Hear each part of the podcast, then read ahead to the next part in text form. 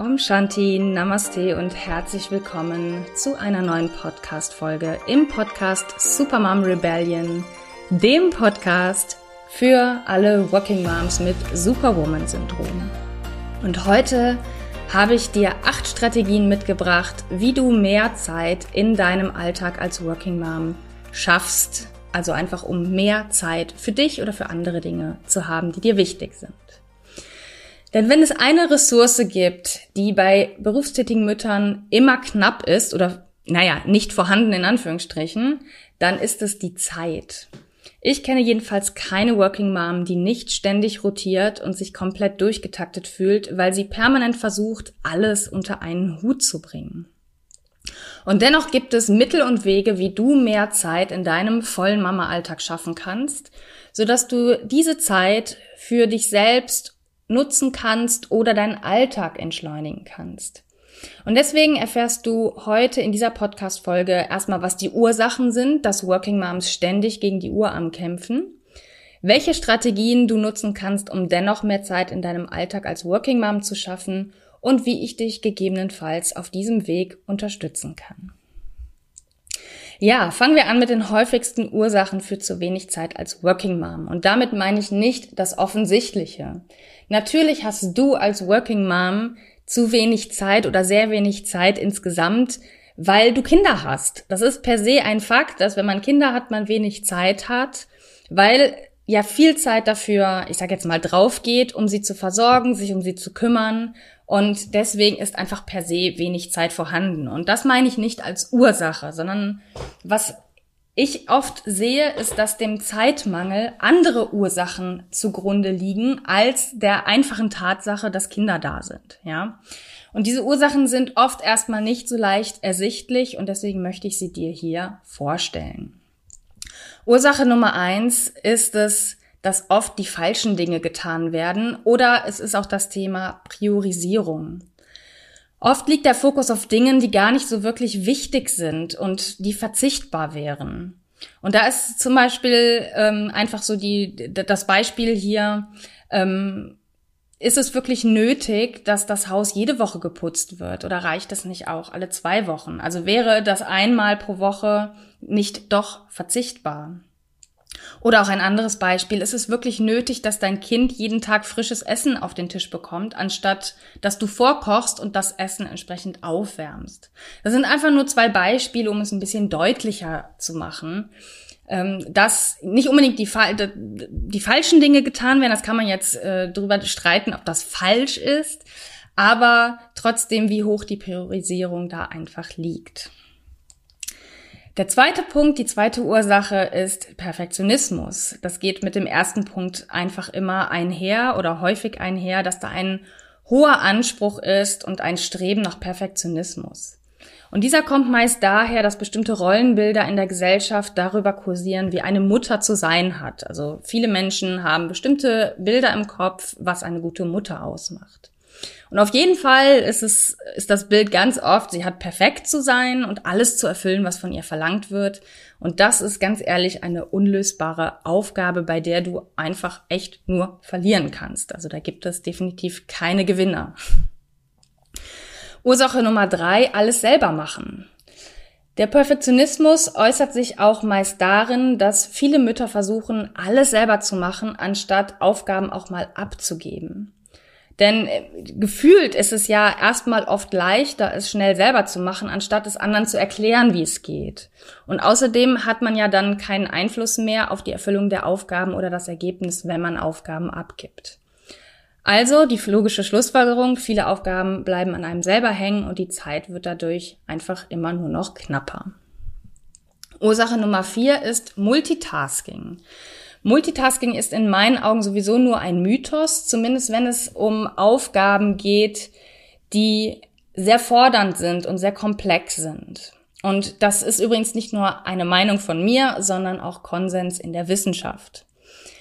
Was gut funktioniert, sind so Dinge wie bügeln und Podcast hören oder sich eine Serie angucken, weil das sind so Anforderungen an das Gehirn, die jetzt nicht so besonders komplex sind.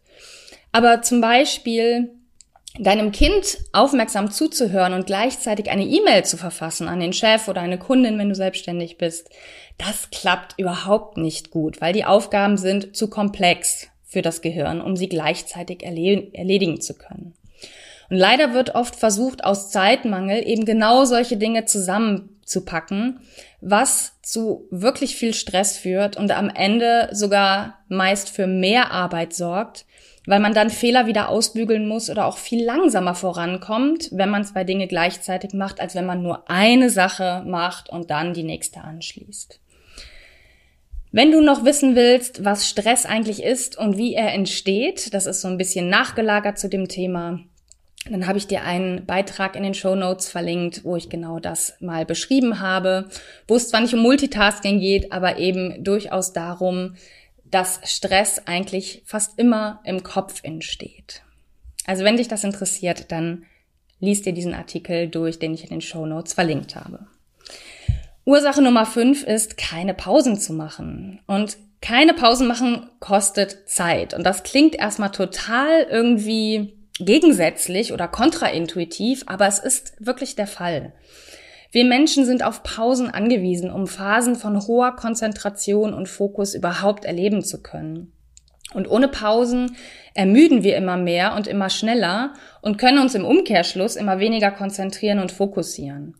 Das heißt, ähnlich wie Multitasking kostet keine Pausen zu machen am Ende mehr Zeit, als der eigentliche zeitliche Invest einer Pause wäre. Die sechste Ursache sind Zeitfresser. Und im Alltag gibt es immer wieder vermeidbare Zeitfresser. Und da fallen mir sofort Sachen ein wie Social Media oder Fernsehgucken, die oft nicht intentional, also mit ganz klarer Absicht genutzt werden, sondern meist eher aus Gewohnheit oder aus Suchtgründen sogar. Und ja, auch wenn ich mir da vielleicht jetzt selber widerspreche, ähm, dass Fernsehgucken ein Zeitfresser ist, den du vielleicht eliminieren kannst, empfehle ich dir trotzdem mal die Netflix-Doku Das Dilemma mit den sozialen Medien anzuschauen. Den Link dazu findest du auch in den Show Notes. Es ist eine wirklich empfehlenswerte, empfehlenswerte Dokumentation, wie Social Media uns im Prinzip süchtig macht, so kann man sagen. Und ähm, ja, vielleicht schaust du dir die einfach mal an. Nochmal auf das Thema zurückzukommen, Ursache Zeitfresser. Ich bin mir auf jeden Fall sicher, dass du es kennst, irgendwie mal wieder sinnlos auf Social Media rumzuscrollen und dann plötzlich zu merken, huch, da ist jetzt auf einmal eine halbe Stunde weg, die du auch mal gerne anders hätten, hättest nutzen können. Also Zeitfresser sind definitiv eine Ursache für zu wenig Zeit als Working Mom. Und Ursache Nummer sieben, die letzte, die ich noch so identifiziert habe, ist nicht Nein sagen können. Stell dir mal vor, Dich fragt jemand, ob du Kuchen backen, kannst für das Schulfest und auch wenn du weißt, dass du überhaupt keine Zeit dafür hast, sagst du dennoch ja. Das sorgt natürlich dafür, dass du entsprechend weniger Zeit hast und eigentlich umso mehr Stress. Also nicht Nein sagen können ist auch eine sehr klare Ursache für zu wenig Zeit als Working Mom und gleichzeitig mehr Stress. ja, und was kannst du jetzt konkret tun als Working Mom, um dir mehr Zeit im Alltag zu verschaffen, die du für Dinge nutzen kannst, die dir wirklich wichtig sind. Statt nur die Dinge zu tun, die auf der immer länger werdenden Liste der Verpflichtungen stehen. Und dafür habe ich dir jetzt diese acht Strategien mitgebracht. Die Strategie eins zählt, äh, zielt ab auf die, das Thema Zeitfresser, und zwar, dass du die identifizierst. Es ist also nur logisch, wenn wir von Zeitfressern sprechen, genau auf diese zu schauen und zu gucken, welche gibt es, wie kannst du sie minimieren oder sogar ganz rausschmeißen, so drücke ich es jetzt mal aus. In Bezug auf digitale Aktivitäten kann dir zum Beispiel die Einstellung Bildschirmzeit beim iPhone besser äh, sehr gut helfen oder auch andere Apps, die dein Nutzungsverhalten tracken und dir genau sagen, womit du deine Bildschirmzeit verbringst. Und dann kannst du für dich, wenn du das mal eine Weile beobachtet hast, Limits festsetzen, um dich mehr dran zu halten, weniger Social Media zu nutzen.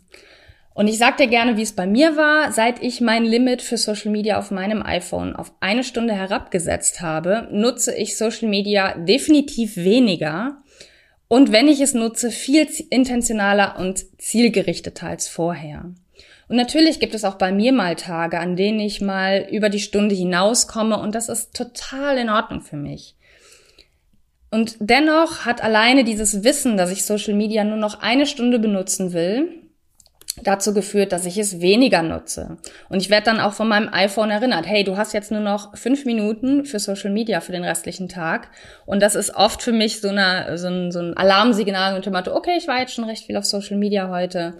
Jetzt schaue ich mal, dass ich das weniger mache. Also allein dieses Wissen hat bei mir dazu geführt, weniger auf Social Media zu sein. Das bezieht sich jetzt aber nicht nur auf Social Media, diese, dieses Thema Zeiträuber identifizieren, sondern schau auch in anderen Bereichen deines Lebens, welche Zeitfresser es gibt und überlege dir, wie du sie minimieren oder sogar, wie gesagt, rausschmeißen, aus, ausmerzen kannst. Und daran schließt sich jetzt die zweite Strategie an, nämlich dein Wofür kennen. Damit meine ich, werde dir bewusst, wofür du genau mehr Zeit haben willst, also wie du deine Zeit gerne füllen möchtest. Und dabei geht es einerseits um konkrete Aktivitäten, aber andererseits auch einfach um Klarheit, warum dir mehr Zeit überhaupt wichtig ist und was es dir bringt, mehr Zeit zu haben. Und das kann als Motivator dienen und gleichzeitig auch dafür sorgen, dass du die Zeitfresser durch gesunde Ersatzhandlungen, so habe ich es jetzt mal ausgedrückt, ersetzt. Wenn du dich also beispielsweise dabei erwischst, mal wieder zum Smartphone greifen zu wollen, wenn du gerade irgendwie in Anführungsstrichen Zeit hast oder wenn gerade irgendwie eine Lücke gefüllt werden soll, dann könntest du vielleicht einfach stattdessen eine kleine Atemübung machen, die dich entspannt. Und das parat zu haben. Also direkt zu wissen, okay, statt zum Smartphone zu greifen, mache ich eine kleine Atemübung, kann einfach dafür sorgen, dass du deine Zeit mit qualitativ hochwertigen Aktivitäten füllst, anstatt mit eben Social Media oder anderen Dingen. Und du bekommst mit der Zeit das Gefühl, dass deine Zeit auch wieder mehr, mehr dir selbst gehört, weil du Aktivitäten einstreust, die du wirklich machen willst, anstatt eben so aus Gewohnheit zum Smartphone zu greifen. Also werde dir deines Wofürs bewusst und hab das parat, das hilft auf jeden Fall sehr. Strategie Nummer drei ist deine Definition finden, was eine gute Mutter ausmacht. Und allzu oft machen Mütter Dinge, von denen sie glauben, dass sie sie machen müssen, um eine gute Mutter darzustellen oder zu sein. Und eins meiner Lieblingsbeispiele ist das Schmieren der Schulbrote. Das ist was ganz Banales und trotzdem ist es wirklich ein sehr, ähm, ja, sehr beliebtes Beispiel von mir selber, weil es eben auch ähm, ja gerne mal so gefühlt ähm, heiß diskutiert wird. Also ich habe das Gefühl, es gehört zum guten Ton, als Mutter seinen Kindern das Schulbrot zu schmieren. Und ich merke, wie, für wie viel Stress das bei manchen sorgt. Und ich habe für mich schon frühzeitig entschieden, das Schulbrot zu schmieren mich nicht per se zu einer guten Mutter machen, sondern ich habe von vornherein entschieden, ich übertrage diese Aufgabe meinen Kindern, meinen Kindern selbst, dass sie für ihre Schulbrote verantwortlich sind. Und für beide Seiten ist das ein Win-Win in meinen Augen. Und ich habe nämlich mehr Zeit und sie wiederum lernen früh selbstständig zu sein und Verantwortung für sich selbst zu übernehmen. Und Natürlich ist es in Ordnung, wenn du sagst, nein, Schulbrote schmieren macht mir Spaß. Ich möchte das für meine Kinder tun. Völlig fein. Ja, also mir geht es nicht darum, Dinge in Frage zu stellen, die dir wichtig sind. Aber mir geht es darum, die unbewusst, die meist unbewusst übernommenen Vorstellungen, was eine gute Mutter ausmacht, zu hinterfragen. Ist es wirklich das Schulbrot schmieren? Ist es das perfekte Kuchen backen zum Geburtstag, um dafür stundenlang in der Küche zu stehen? Wenn die Antwort für dich ja ist, wenn du das machen willst, wie gesagt, völlig in Ordnung, ich will dir nichts wegnehmen, was dir wichtig ist. Aber hinterfrag es gerne mal. Also ich lade dich ein, alles, was du tust, für dich zu prüfen, in Hinblick darauf, ist es etwas, was du wirklich machen willst, weil es dir wirklich wichtig ist oder machst du es nur, weil du denkst, es tun zu müssen, um eine gute Mutter zu sein? Und wenn du dir das bewusst machst, dann wirst du schnell Dinge finden, die du nicht mehr machen willst und die Konsequenz ist, du hast mehr Zeit. Strategie Nummer vier ist das Pareto-Prinzip anwenden. Und ich könnte mir gut vorstellen, dass du davon schon mal gehört hast, aber ich stelle es dir trotzdem kurz vor. Das Pareto-Prinzip wird auch als 80-20-Regel bezeichnet und das besagt, dass man 80 Prozent der Ergebnisse mit 20 Prozent des Gesamtaufwandes erreichen kann. Die verbleibenden 20 Prozent der Ergebnisse erfordern allerdings mit 80 Prozent des Gesamtaufwandes die meiste Zeit. Und das Problem ist, dass die meisten Menschen sich oft auf die Bereiche fokussieren, die eben einen hohen Aufwand mit sich bringen, aber im Ergebnis zu wenig führen. Oder dass der Mehrwert, um so viel Energie und Aufwand in diese Bereiche zu stecken, sich wirklich sehr in Grenzen hält. Daher ist es wichtig, den Fokus auf die in Anführungsstrichen richtigen Dinge zu legen. Also die Dinge, die 20 Prozent Aufwand bedeuten, aber 80 Prozent Ergebnis bringen, um eben möglichst viel zu erreichen und dabei zu lernen, die fehlenden in Anführungsstrichen 20 Prozent im Ergebnis zu akzeptieren. Das war jetzt so ein bisschen theoretisch und ich möchte dir jetzt mal ein paar Beispiele nennen, damit es etwas griffiger wird. Und zwar anhand deines, an, mit Beispielen aus deinem Alltag. Und da komme ich wieder auf das Thema die Wohnung putzen. Du kannst das natürlich jede Woche machen. Oder du machst es nur alle zwei Wochen und lernst dich trotzdem zu Hause wohlzufühlen. Das wäre so ein klassisches 80-20 oder 20-80-Prinzip. Du, ein, ein weiteres Beispiel, du kannst jeden Tag frisches Essen kochen, um deine Familie gesund zu ernähren. Oder du kochst immer für ein paar Tage vor und ihr habt trotzdem jeden Tag gesundes Essen auf dem Tisch, was einfach nur aufgewärmt wird. Und du kannst deine Kinder ständig zu irgendwelchen Aktivitäten am anderen Ende der Stadt fahren, weil dort, keine Ahnung, der beste Verein, der beste Trainer, die beste Institution zu finden sind. Oder du suchst etwas in der Nähe, was zwar vielleicht nicht das Beste ist, also nicht zu den Top 3 der Stadt zählt, und sich deine Kinder dort trotzdem entfalten und Spaß haben können. Es sind jetzt einfach nur Beispiele, um es ein bisschen greifbarer zu machen. Ganz wichtig ist, dass du dir überlegst, wie deine, deine 80-20 aussehen und wann in deinen Augen eine gut genug Lösung erreicht ist. Strategie Nummer 5, Zeit für dich nehmen. Und wie ich das schon bei Punkt 5 der Ursachen erwähnt habe, ist das erstmal irgendwie so, hä?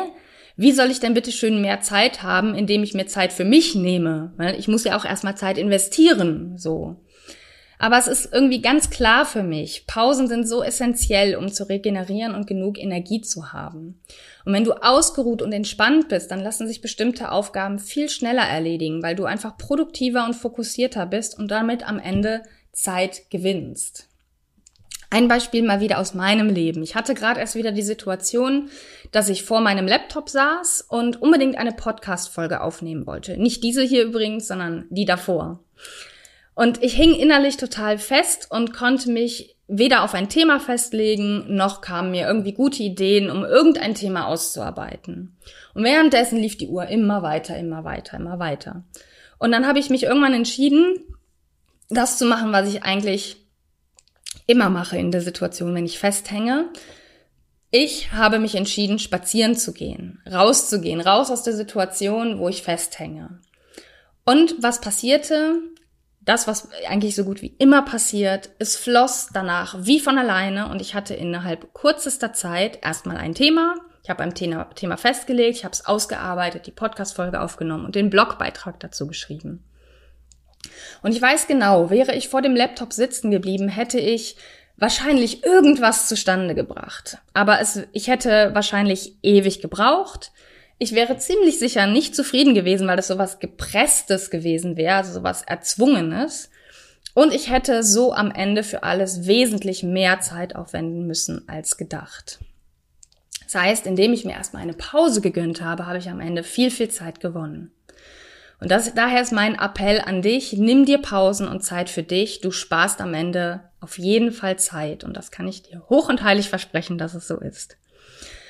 Und wenn du wissen willst, warum ich ohnehin der Meinung bin, dass Zeit für dich selbst als Working Mom unverzichtbar ist, habe ich dir vier starke Gründe zusammengestellt in einer anderen Podcast-Folge, drei Podcast-Folgen, nee, zwei Podcast-Folgen vorher. Und ich habe dir den Link natürlich auch wieder in die Show Notes gepackt. Ja, Strategie Nummer sechs, Multitasking beenden. Und in meinen Augen versteht sich das eigentlich von selbst und doch ist es so schwer, oder? Etwa nicht. Also ich finde es schon irgendwo. Ich erwische mich auch immer mal dabei, mehrere Dinge gleichzeitig machen zu wollen. Ich kann dir aber garantieren, dass du am Ende auch wieder Zeit gewinnst, wenn du nur eine Sache machst. Also zumindest bei diesem, was so als komplexe Aufgaben zu sehen ist. Wenn du jetzt bügelst und Podcast-Folge hören möchtest, ja vielleicht auch diese hier, ist das in meinen Augen völlig okay. Mir geht's wie gesagt, um diese komplexen Aufgaben, wo das Gehirn überfordert ist, zwei Dinge gleichzeitig zu machen. Und wenn du das Multitasking beendest, dann erlebst du weniger Stress, machst weniger Fehler und bist fokussierter. Und das alles sorgt dafür, dass du am Ende tatsächlich mehr Zeit in deinem Alltag zur Verfügung hast. Die vorletzte Strategie Nummer sieben, Aufgaben delegieren und abgeben sowie Hilfe annehmen. Und auch das ist nur logisch. Wenn du Aufgaben nicht mehr selber machst, gewinnst du Zeit. Das ist völlig irgendwie, also logischer geht's kaum. Überlege dir daher, welche Aufgaben du delegieren kannst und lerne Hilfe anzunehmen. Wenn zum Beispiel jemand anbietet, einen Kaffee zum, äh, nein, umgekehrt, einen Kuchen zum Kaffee trinken mitzubringen, dann super, dann mach das doch gerne. Dann musst du nämlich nicht selber backen. Oder dich selber drum kümmern, dass Kuchen auf dem Tisch steht. Dein Mann will vielleicht die Wäsche machen, bietet das an. Super, dann gewinnst du auch hier wieder Zeit. Ganz, ganz wichtig ist dabei, und das hat mit diesem Thema Kontrolle abgeben oder Kontrollzwang zu tun. Hab Vertrauen. Andere Menschen machen die Dinge sicher anders als du. Und das gilt es einfach zu akzeptieren, dass andere Menschen andere Herangehensweisen haben und das anders machen als du. Wenn du dir aber bewusst machst, wie viel weniger Stress das für dich bedeutet und wie viel Zeit du gewinnst dadurch, dann naja, bin ich der Meinung, sollte das die Belohnung doch wert sein oder etwa nicht? Kannst du natürlich für dich selbst überlegen. ja, und die letzte Strategie ist Nein sagen. Ja, wir Menschen wollen anderen Menschen gefallen und akzeptiert werden und deswegen fällt es uns auch so schwer, Nein zu sagen. Denn das kann ja bedeuten, dass wir nicht mehr gemocht und in Anführungsstrichen ausgestoßen werden. Und Ganz klar aus evolutionsbiologischer Sicht macht dieser Mechanismus, der wirklich tief in uns verankert ist, total Sinn. Denn aus der Gemeinschaft ausgestoßen zu werden, bedeutet gegebenenfalls tatsächlich zu sterben. Also unser Überleben ist bedroht. Und das ist etwas, wovor uns unser Gehirn oder wenn man es genauer nimmt, unser autonomes Nervensystem bewahren will. Ähm, und deswegen sagen wir immer wieder Ja. Also weil dieser Me Mechanismus greift, oh Gott, wir könnten ja ausgestoßen werden, sagen wir oft lieber Ja anstatt Nein, um unser Überleben zu sichern. Und es ist klar, dass das aber zu weniger Zeit und viel mehr Stress führt. Und das liegt einfach auf der Hand. Und daher ist es wichtig, dass du lernst, auch mal Nein zu sagen. Natürlich funktioniert unsere Gesellschaft nur, wenn wir füreinander da sind und uns helfen. Und nur noch Nein zu sagen, ist auch nicht die Lösung. Das möchte ich hier betonen. Es kommt einfach wie so oft auf die richtige Balance an. Also lerne durchaus Nein zu sagen, wenn du wirklich merkst, dass es dich überfordern würde. Ja, das waren meine acht Strategien, äh, wie du mehr Zeit als Working Mom schaffen kannst in deinem Alltag. Und wenn du jetzt merkst, ja, das ist alles toll und ich wünsche mir mehr Zeit, aber ich weiß überhaupt nicht, trotz allem, auch wenn ich diese Strategien jetzt theoretisch kann, wie du, wie du das alles umsetzen sollst, dann möchte ich dir mein sechswöchiges Kurzcoaching, die Supermom Rebellion, ja, heißt genauso wie der Podcast, ähm, sehr ans Herz legen. Darin lernst du, deine zu hohen Ansprüche an dich selbst aus dem Haus zu fegen und zur voll entspannten Working Mom zu werden sodass du deinen durchgetakteten Alltag mit Leichtigkeit wuppst und eine Mary Poppins mäßige Zeit mit deinen Kindern verbringst, statt zur bösen Hexe zu werden. In diesem kraftvollen Kurzcoaching sind wir beide zusammen ein Rebel-Team. In diesen sechs Wochen stehe ich ganz nah an deiner Seite und gehe mit dir durch den Prozess von der Überforderung zur inneren Ruhe. Mithilfe von maßgeschneiderten und alltagstauglichen Mini-Habits gestaltest du dir eine Art Powerbank für deinen Alltag, die du immer dabei hast und mit der du deine Akkus jederzeit aufladen kannst. Du lernst auch mit den Anforderungen an dich als Working Mom so umzugehen, dass sie dich nicht mehr so leicht umhauen. Und du weißt am Ende, was dir als Working Mom wirklich wichtig ist und was nicht und erlangst eine Grundgelassenheit, mit der du deinen vollen Alltag mit Leichtigkeit wuppst und mehr Zeit hast am Ende. Ja, das wird auch das Ergebnis sein. Deswegen, wenn du dir diese Unterstützung von mir wünschst, wenn du sagst, das klingt total cool, Claire, mich interessiert das, schick mir mehr Infos, dann schreib mir eine E-Mail mit dem Stichwort gerne Supermom Rebellion und dass ich dir mehr Infos zukommen lasse. Ähm, und die E-Mail ist mail at claireoberwinter.com und natürlich findest du auch diese E-Mail in den Show Notes. Wo sollst? ja, vielleicht noch als kleines Fazit zum Abschluss dieser Podcast-Folge. Wie du gesehen hast, die Ursachen, warum du als Working Mom so wenig Zeit hast, sind vielfältig und die greifen auch meist sehr stark ineinander. Also ganz oft ist es nicht nur eine Ursache, sondern die hängen oft miteinander auch zusammen. Es gibt aber eben auch Wege, diese Ursachen anzugehen und somit mehr Zeit im Alltag zu schaffen. Und das sind eben die Strategien, die ich dir vorgestellt habe. Und wenn du die Zeit hast oder mehr Zeit hast, dann kannst du sie natürlich auch mal wieder für andere Dinge nutzen, um dich zu entspannen, Freundinnen zu treffen, mit deinem Partner oder deiner Partnerin Zeit zu verbringen oder vielleicht einfach nur aus dem Fenster zu starren und die Wolken am Himmel zu betrachten. Ich kann dir sagen, ich bin diesen Weg auch gegangen und sage schon länger nicht mehr, ich habe keine Zeit. Zumindest nicht aus der Haltung des gefühlten Zeitmangels heraus, sondern aus der ganz, aus dem Bewusstsein und der ganz klaren Haltung heraus, dass ich mir für bestimmte Dinge keine Zeit nehmen will, weil ich zum Beispiel unter anderem gelernt habe, Nein zu sagen. Und ich weiß, dass du das auch kannst.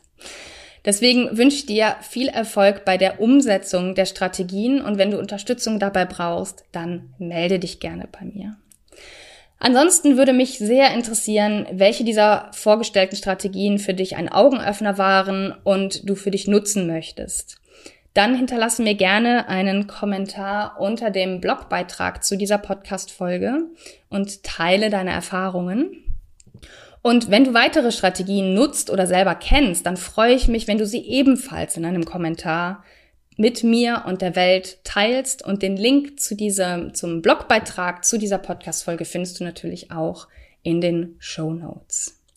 Und natürlich, wenn du eine andere Working Mom kennst, die von meinem Podcast und den Tipps, die ich hier gebe und den Inspirationen, die ich hier gebe, profitieren kann, dann schicke ihr gerne den Link und äh, ja, teile ihr diese Podcast-Folge.